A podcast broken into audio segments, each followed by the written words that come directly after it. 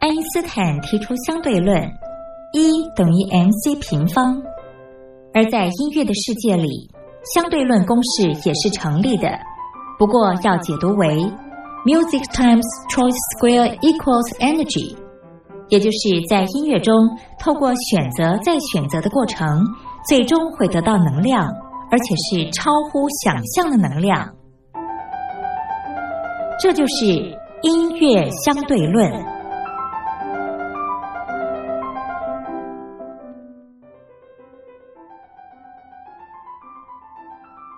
Hello，各位音乐小伙伴，我是苏燕。今天呢，要跟大家介绍剧呢是台湾剧《最佳利益》。那《最佳利益》这个啊，其实里面主要是在讲律师的故事哦。那全剧里面大概有讲到大约二十个左右的案件吧。希望大家可以透过这部戏啊，给社会一些比较正面的思考，然后启发更多比较理性的对话。这样哦。那这部剧的。男女主角啊，女主角呢是天心，蛮久没有演这种电视剧了。我觉得她在里面的表现相当亮眼。然后另外钟成汉他在里面是演一个菜鸟律师，就是男主角嘛。他跟天心啊在里面是师徒关系。那也是因为是新鲜人吧，就是通常新鲜人都会很热血，所以他常常会被天心就是教训啊，就是提点这样。很多时候啊。我觉得从这部剧里面可以看到的是，说世界上的颜色不是只有黑跟白，还会有一些灰色的地带哦。那我们现在听它的片头曲，片头曲呢是由谷谷跟萧秉治所共同演唱的《K.O.》。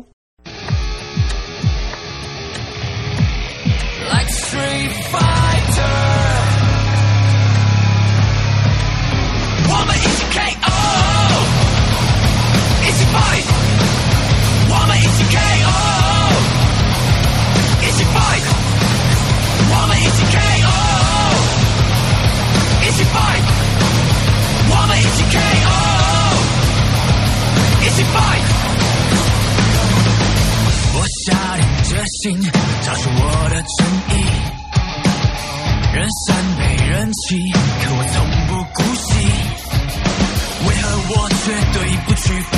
就算只是无名小卒，你能买断所有的公义，我也赚我自己的孤息。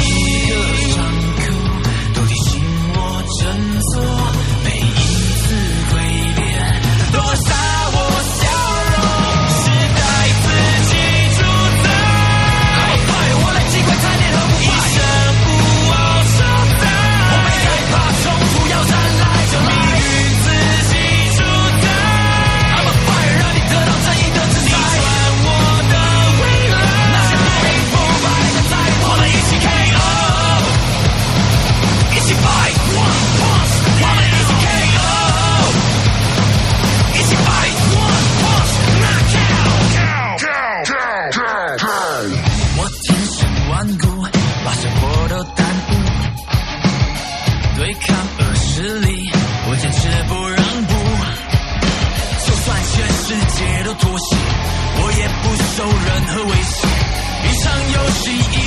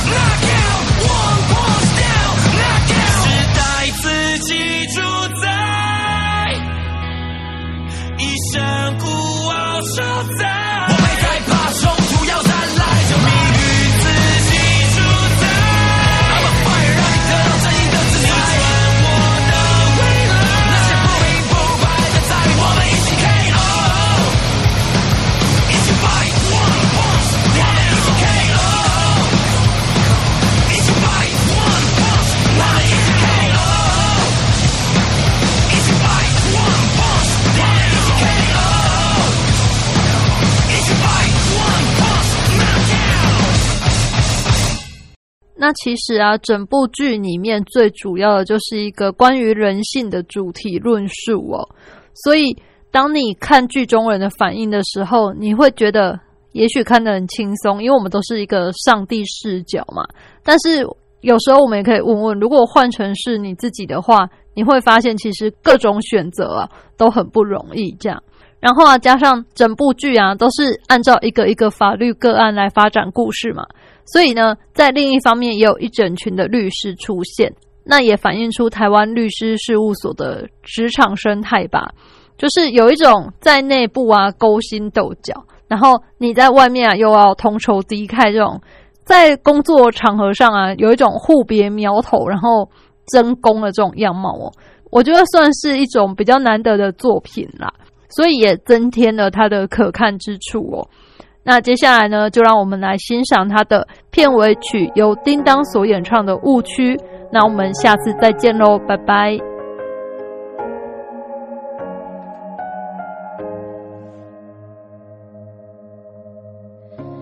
当初我梦之夜，难以发现，原来我一路走在你这里面。曾经的美好，朋友的微笑，不知不觉都离开我的身边。跌跌撞撞，满身是伤，遮了雨衣，走过误区，继续挣扎。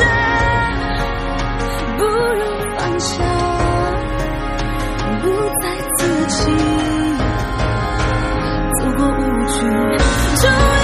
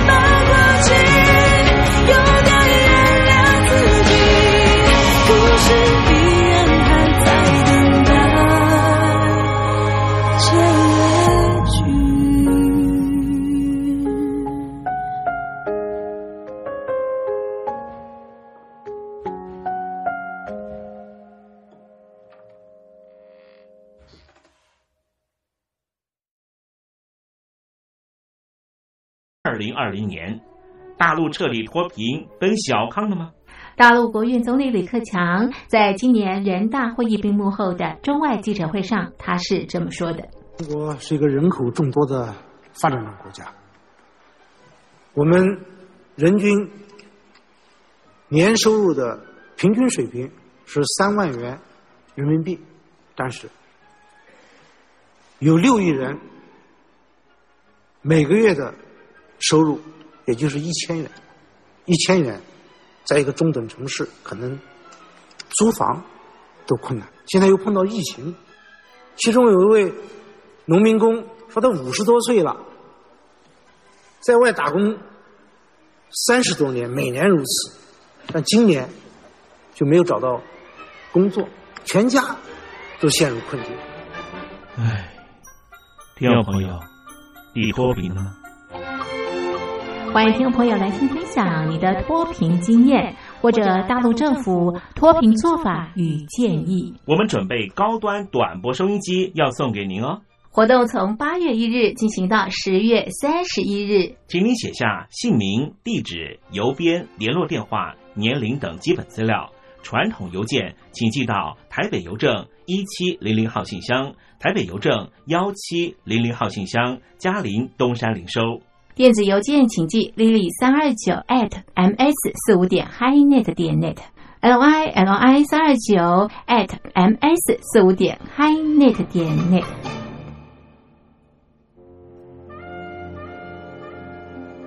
你脱贫了吗？大陆全面脱贫了吗？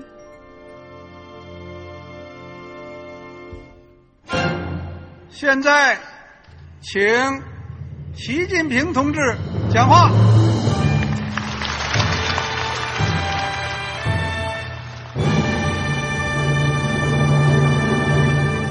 中国梦必须紧紧依靠人民来实现。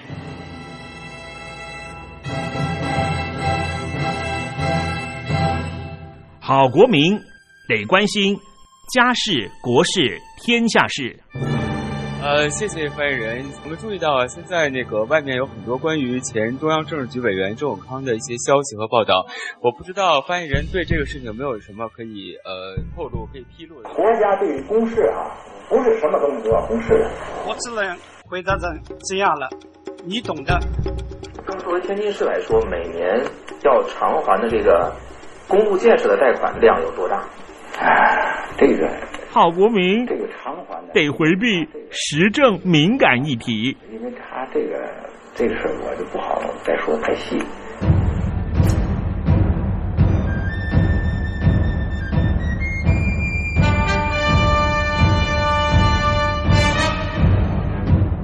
我们要坚持人民当家作主，坚持人民主体地位。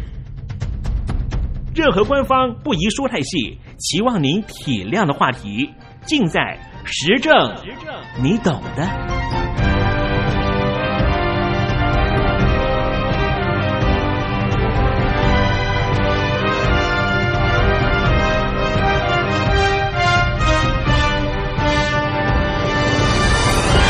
我只能回答这样了，你懂的。那些官方无法为您说太细的事情，就让东山林为您详细的说明白。天婆早上好，晚上好，正在为您进行的栏目就是聆听故事湾。此刻为您进行的环节就是时政，你懂的，一同关心焦点话题。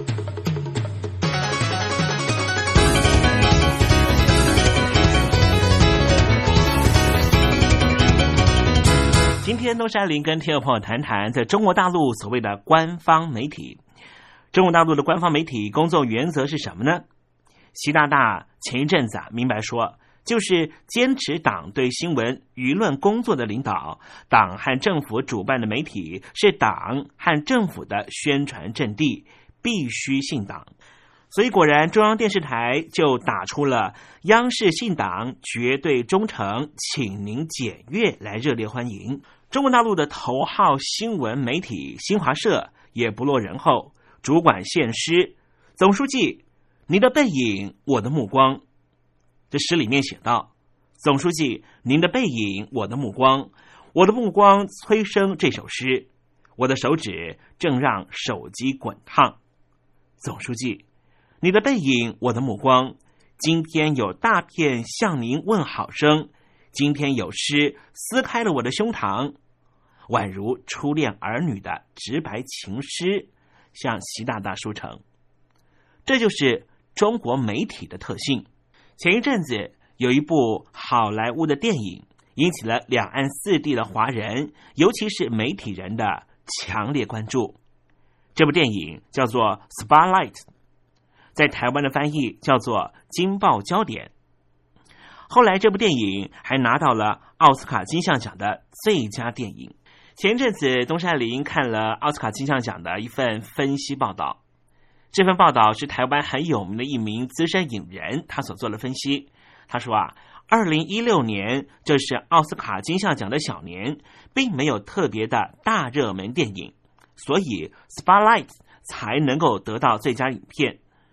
在这种情况之下，他认为奥斯卡金像奖的所有评委们，也就是演艺学院的五千名的投票者，就会搬出一些政治正确的电影。比方说，二零一零年奥斯卡金像奖最佳影片颁给了《拆弹部队》这部电影，就非常强烈的伊拉克战争的概念在里面。电影本身的操作上其实并不出色，只是这部电影是很浓厚的反战电影，也希望给美国社会做出一个战争的全新考虑。那么相对来说，《Spotlight》这部电影的品质和卖相就比《拆弹部队》高上一格，而且也是当仁不让的，是一部主旋律电影。它讲述的就是有一群孤独的调查记者，在外界冷眼之下，默默做着一件别人看来毫无意义的工作，最终却引爆了整个美国。刚才东山林提到，央视信党。而美国的媒体姓什么呢？我们看看美国这样的一个自由民主国家所标榜的第四权的媒体，到底扮演什么样的角色？这部电影《Spotlight》的叙事风格类似白描。其实啊，很多做过调查报道的记者，包括东山林，我们都认为这基本上呢，这部电影有点类似于一部纪录片的职业戏。但是好在这工作本身这份职业就足够拥有扣人心弦的叙事资源，而且也符合智慧、正义、勇气这样的主流价值观。题材非常讨好，而编剧本身也非常精细，所以也拿下了二零一六年最佳原创剧本奖。东山林很喜欢看电影，所以在我们的节目里面也推出过电影审查式的环节。这可以做个佐证。东山林在媒体的经验也超过了十年。事实上，看到了这部电影《Spotlight》，看到我过去的工作生活模式被原封不动的搬到大荧幕上面，着着实实让我有点兴奋。再看看这部电影的海报上面，就看到有一名屌丝记者背着背包，孤独的探寻真相。其实心里头也是有些感慨。最近在大陆的网民朋友所热爱的影剧戏里面，有一个非常有趣的品相，发展的很蓬勃。这个发展呢，可以说是从美国，也可以说是从日本开始的。日本有很多的电视剧啊，讲的都是某某职业。比方说前几年非常火红的一部电视剧，叫做《家政妇》。这是松岛菜菜子所演的一名家事服务员，如何在机械式的处理客户家里头的家事整理的过程中，发现了这个家族的重大秘密。日本的电视剧啊，常常用一种职业当成叙事背景，而在美国方面，最近几年很红的一部电视剧叫做《纸牌屋》。还有副总统讲述的都是白宫的话题，引发许多网友追捧的《Good Wife》傲骨贤妻，则是以法庭作为背景，在掺杂着女主角她的先生是州长选总统的过程。那么，美国的好莱坞的电影《华尔街之狼》戏骨讲述的都是科技创业和金融业的故事。这些职业本身当然有它的神秘性。而且本来就带有狗血功能，自然成为好莱坞编剧群关注的话题。那么，就东山林过去所从事的新闻本业来说，也是一个从来不缺故事的行业。叙事资源也不会被敏锐的编剧忽略。好莱坞的王牌编剧艾伦·索金有一出非常有名的电视剧，叫做《Newsroom》，讲述的就是一群新闻精英主义的电视人如何在权力和财团之间骄傲的维持自己新闻专业主义的立场。之前，东山林还在跑台湾中华民国的行政院的主线的时候，每次到礼拜四要开行政院院会之前。我们这些记者啊，就会在记者室里面看这一出知名的电视剧，大家就会讨论剧情里面和台湾的政治环境的相互对应的细节。Newsroom 呈现的是新闻业作为第四权的工作常态，它的逻辑基本面是完全真实的，但是因为它是精英主义。所以这一出电视剧在美国其实没有引起足够长远的传播。相反的，《Spotlight》它的叙事模式具备着打动普罗大众的各种元素，其实就是刚才东山林提到的一个屌丝默默做着孤独的事情，经过常人难以想象的忍辱负重，最后成功影响了全世界。这种叙事模式是最经典的流行公式，比如说。新晋成为中国大陆电影票房冠军的《美人鱼》就是符合这个模式。再比如，我们中国的文学系统里面也有许多这样的作品，像是《三国演义》刘备、关公、张飞逆境之中的扩张，《水浒传》里面一群草莽英雄的崛起，乃至于《西游记》里面落魄高手经历了九九八十一难取得真经，都是这一些论述的作品。再看看好莱坞的流行文化，比如说真人版的《变形金刚》，再到美国票房冠军的《星际大战》等等，都是同样一个套路。而在当代的中国大陆，则是金庸群侠，这么屌丝出身，这样的忍辱负重，还是不停的在打怪升级，最终会成为一代盟主。在叙事模式中。我们可以把《星际大战》视为是美国的金庸武侠，只是世界观的设定放到了全宇宙。再来看《Spotlight》的叙事过程是一样的，就是一群调查记者在各种压力之下孜孜不倦的在蛛丝马迹里面寻求资讯突破的可能性，最终完成了扎实的证据拼图，把主教从神坛上拉下马。当然，这行业。就和间谍工作一样，还有另外一层特殊的叙事优势，也就是日常工作本身实际上和侦探没有什么差别。只要从记者的视角出发，就会和远景断案一样，进入一个充满悬念和压力的事件。导演自然不需要添油加醋，就可以获得足够诱人的戏剧张力。这也就是为什么许多人觉得电影本身十分纪录片，但是还是不断被悬念推进，一口气看完这部电影《Spotlight》。因为以前东山林的本职工作也是这样的引人入胜的。做一部电影，导演虽然可以有这样虚构的机会，但是却处处严格的遵循现实逻辑，以至于看这部电影的时候。我好像又回到我过去以前的工作形态，在这方面，我们可以从调查团队和他们面对的人群这两个维度来做检视。一个调查报道的团队，当然必须有一位嗅觉十分敏锐的制作人。制作人或是主编大人来自于大报《纽约时报》，并不是波士顿的本地人，中立于本地的利益网络，敏锐的。从蛛丝马迹里面闻到了一个大新闻，然后毫不犹豫的抽调重兵，也许能够有足够的分量版面资源，就促成了这样的报道。而在调查报道的 leader，我们称为叫做专题报道的负责人，或是说专案报道的负责人，他是负责调兵遣将布阵的。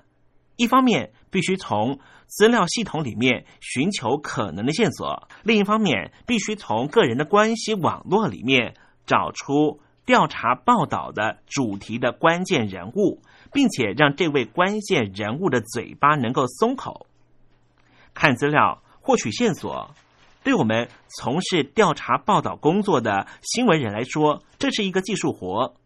比如说，《Spotlight》电影里面，记者群必须在以往的报纸里面比对出各种资料，类似今天的资料采集，并且请求法庭公开文书。这其中必须越过层层障碍。在中国大陆，有很多的同行必须在各个政府机关里面软磨硬泡，获取各种材料。有时候，一份十万字的材料里面只有一句话可以用，但这一句话可能就能够校对调查方向，成为指向真相的关键支点。这灵光一现的突破时刻，往往能够让所有从事这则报道的记者兴奋到出现生理反应。这当然也构成了这部电影《Spotlight》的叙事主轴。除了冷冰冰的资料。并且要敲开关键人物 Keyman 的深喉咙的嘴巴，这是另外一个具有挑战的事物。任何一件被掩盖的丑闻，都意味着利益博弈的极大失衡。在这部电影里面，弱势的一方的各种举报被长期忽视，而强势的一方，比如教会，具备有强大的资源，所以影响法院和政府。以及各种社会精英，而长期缄默的律师则成为了资讯突破的关键口。无论在电影中，或是在东山林过去所从事的真实的调查新闻工作上，律师往往成为调查报道突破的关键先生。这个群体成为最纠结的一群人，在职业道德和社会正义之间挣扎。电影里面的三名律师。既是调查突破的关键，也是剧情推展的节点。这部电影只需要如实的呈现律师的挣扎，就足以博得观众的掌声。而事实上，也正是如此。至于整部电影幕后的操控者主教，则是一个真实却又像幽灵般的人物。从电影角色来说，他是一个弱势主角，逆袭要干掉的。终极大 BOSS，有一点像是哈利波特需要面对的伏地魔，而在现实生活里，确实也有这样一个掌管着宗教的大 BOSS，在背后控制着事态的进展。听众朋友，听到东山林介绍这一段故事，你是不是很熟悉于看到生活环境里面就有一个巨大的黑手？不断的主导你的生活步调，你的言论空间呢？哈利波特打了七集之后，终于干掉了伏地魔。而在这部电影《Spotlight》里面，报道引发了巨大的轰动。这主教最终也不过就是换了一间教堂。这个调查记者对于意识形态管理者的有限胜利，并不狗血，非常真实。同样的。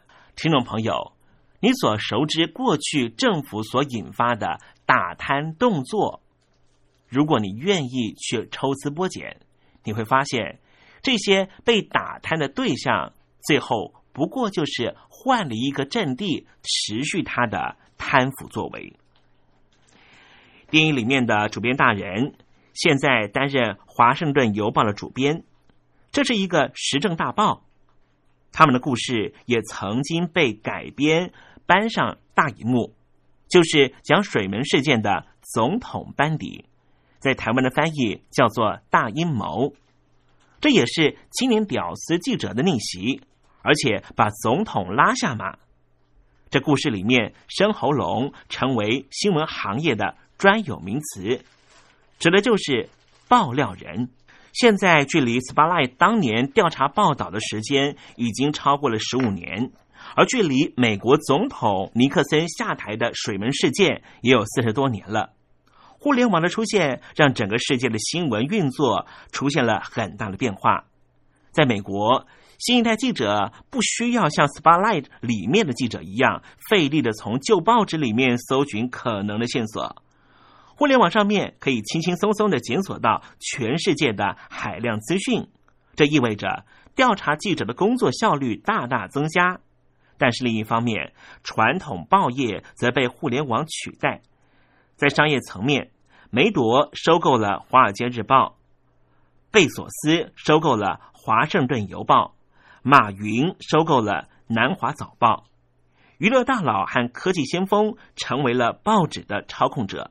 而调查报道本来就是媒体成本投入最多的新闻奢侈品，又有可能会直击到政府和财团之间的弊端，所以这一类的报道现在在被大财团买下的主流媒体已经越来越少见了。而在中国大陆，伴随着报业衰退和互联网兴起，是一波全新的政经周期。许多当年优秀的调查记者都转入了新媒体。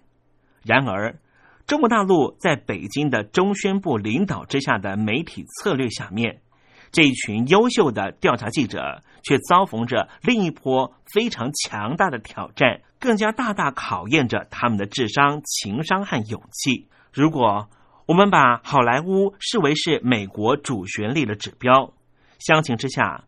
中国大陆同行，也就是媒体从业者，尤其是从事于调查报道工作的记者，他们的遭遇却完全相反。这个群体日益凋零，已经无法言说，只剩下一些因为工作属性而自带的审美价值。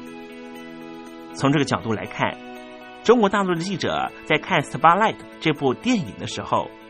好像就是一封写给自己的情书，更是像写给上个世代的一曲挽歌。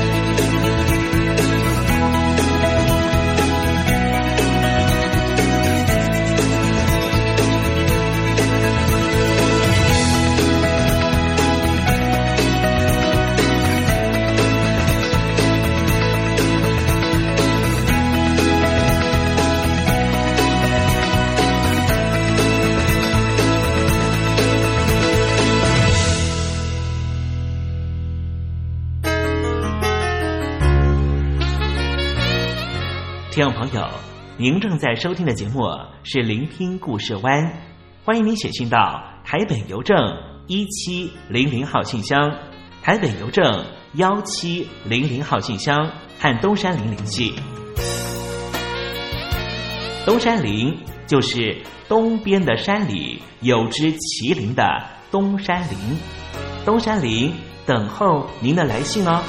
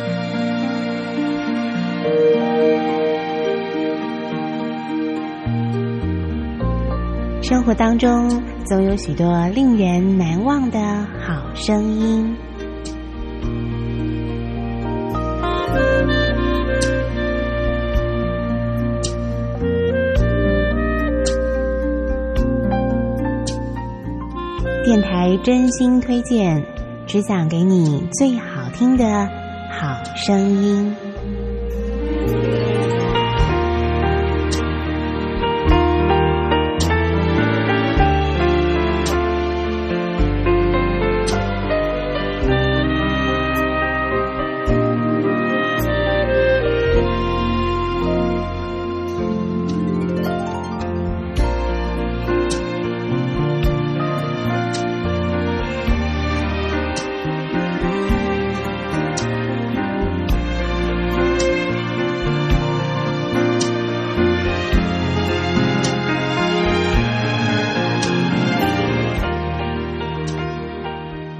听众朋友们，欢迎您再度收听电台推荐好声音，我是冯安。今天节目当中要为您介绍的是一张轻松愉快的舞曲专辑。相信呢，所有听众朋友在听到这样轻快的旋律的时候呢，会忍不住跟着它一块起舞哦。今天为您介绍的是一张轻松的吉鲁巴舞曲专辑。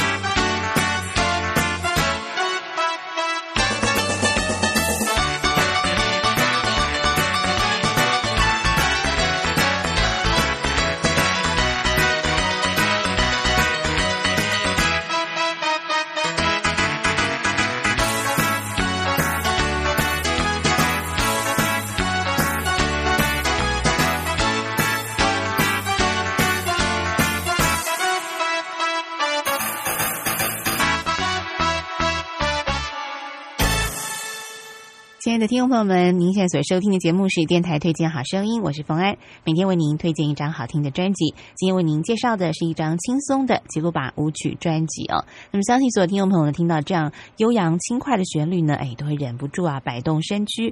跳舞呢，的确是对所有朋友来说啊，不管是年纪大的朋友或者是年轻朋友呢，都是一项很好的运动跟休闲哦。那么接下来呢，再邀请所有的听众朋友，嗯，继续来摇摆一下，欣赏另外一首吉鲁巴节奏的舞曲。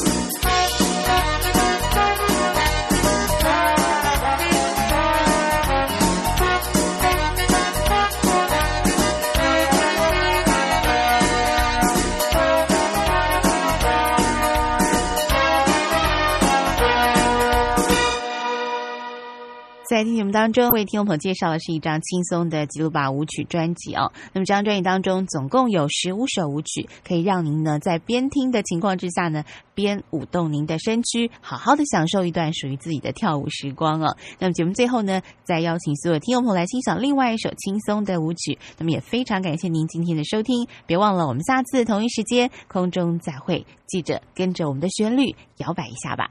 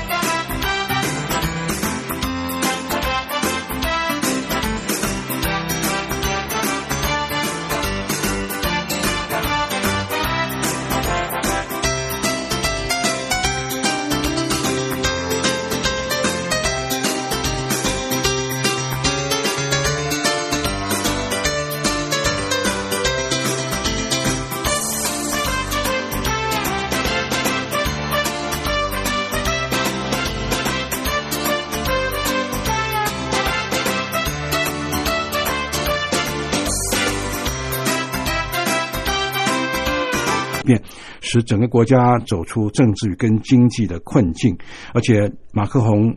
他高声疾呼说：“现在是展现责任政治的时刻了啊！”他要求黎巴嫩要重建政治议程。呃，为什么呢？因为啊、有很多人要求法国做更多的这个事情啊，嗯包括呃黎巴嫩已经有超过五万人啊嗯的联署，说希望这个法国能够接手这个黎巴嫩的这个政治啊。换句话说，等于是由法国来统治黎巴嫩了。呃，不过呢，呃，马克龙却是说的很清楚。啊，他说啊，这个黎巴嫩是主权国家，这个事情啊不应该是由我来做，而是由你们黎巴嫩人自己来做。嗯啊，而且他说啊，人民要督促自己的政府，让这个自己的政府能够做到更好。呃，可是这也说明了啊，这个黎巴嫩政府的这个很多的事情啊，是距离法治国家、距离透明度、自由民主还有很大的、很长的一段距离。我们在讲这个政治的理念的话啊，嗯一个呃国家的政府要受到老百姓支持的话，就是要倾听人民的声音，然后呢要有这种可预测性啊，而且要对老百姓负责、责任政治的这个想法，特别是要做到善治。嗯善治就是 good governance，要好的治理。但是我想这一次整个的爆炸案可以看出，比如说，呃，贝鲁特的海关那么多次，六次以上向这个呃黎巴嫩政府呃陈情说要把那么多两千七百五十吨的这个硝酸铵呢搬走，可是呢，黎巴嫩的政府，黎巴嫩政府却充耳不闻。嗯这个就说明了这个上下没有办法政情能够上达，能够下达。才出现这么严重的这个大爆炸案，嗯所以这件事情不但是对黎巴嫩政府是一个很大的一个警告，也是呃告诉世人，就是说处理任何的政治事务绝对不能够掉以轻心，嗯而且是要全力以赴，才能够满足民众的需要，同时也能够做到真正的善治。是，不过从这次的贝鲁特爆炸案事件也反映出，呃，就是黎巴嫩的政府哦跟人民的距离真的是还蛮遥远的。那从一开始，教授。在谈到黎巴嫩的整个国内的政情哦，不管是这个基督教徒，或者是这个呃穆斯林教徒哦，宗教，还有政党，还有他们的这些派系等等，种族的问题，似乎也让这个国家想要能够团结一致是不可能在短时之内可以做得到。那虽然说马克宏呼吁，就是说呃政府必须要呃就是要有一些作为啊，要呼应民众的这种需求，要政治制度的改革等等。呃，恐怕短时间内是很难看到黎巴嫩有这么好的一个未来政治制度的一个发展。那确实是啊，短时间之内啊，黎巴嫩当局啊是没没办法能够做到的哈，因为它需要重建，那重建的话就需要更多的这个政治力量的集中来管理，但集中管理的话，它也会压缩老百姓的一部分的自由，嗯嗯。还有同时老百姓所需要的物资的这个援助，他们又要不到，是。呃，比如说粮食都成了问题，难民怎么样来呃受到这个关注，怎么样来受到援助都很难。所以现在来说，我们看黎巴嫩简直就是一个失败的一个国家啊。嗯这个失败国家啊，在这个呃政治学里面呃有一个专有的名词，就讲失败国家，就是说啊、呃，它没有办法。能够提供人民这个所需，然后很可能摇摇欲坠啊！我们看呃，这五万人啊联署啊，嗯希望法国在未来十年治理黎巴嫩的这个联署书里面就写得很清楚，他就说啊，目前黎巴嫩当局完全无能巩固跟管理国家。那现在黎巴嫩是体制失能、贪污腐败、恐怖主义跟佣兵啊，到处都出现，这个国家已经摇摇欲坠。嗯啊，而这个联署书说，我们认为黎巴嫩应该回到法国托管，来建立健全和永续的治理，就是善治。嗯不过这个说法当然是很冠冕堂皇，这也说明了这个联署书这些五万人的愿望。但是呢，一方面法国也不能做这个事情，是二方面黎巴嫩的这个当局也不可能允许做这个事情，对不对？所以现在就变成一个僵局。我们常常讲说，解铃人还需系铃人呐、我觉得这个系铃人应该就是黎巴嫩政府了啊，嗯呃，否则的话，他没有办法受到老百姓的支持，是那很可能也会失去了政权。嗯，恐怕也要靠人民的自觉，对，人民自觉，政府才能够做一些真正的改革。当然。好，我们非常感谢国立政治大学外交系李明教授。李教授是美国维吉尼亚大学国际关系博士，曾经担任过政治大学外交系系主任、国际事务学院院长，现在是外交系的专任教授。特别针对黎巴嫩贝鲁特的爆炸案，给我们做这么呃多的分析，也给我们做了很棒的一个怎么样从这个事件来汲取教训。谢谢。呃，谢谢主持人的邀请，也谢谢各位听众的收听，我们下次节目见。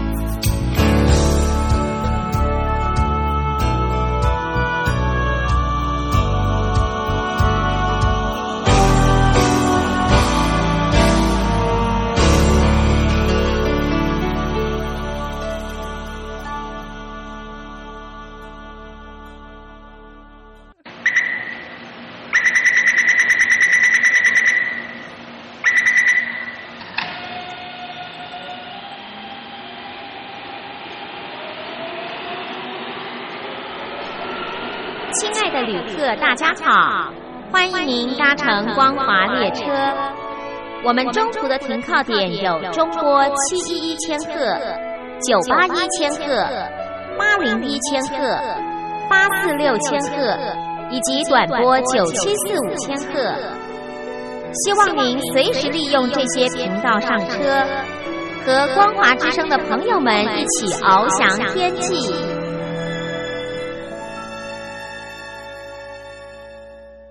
我是吴云。很快的，两岸新世界节目进行到这儿也接近尾声，感谢朋友的收听。节目最后，祝福您平安、喜悦、健康。我们明天同一时间、同一频道空中再会，拜拜。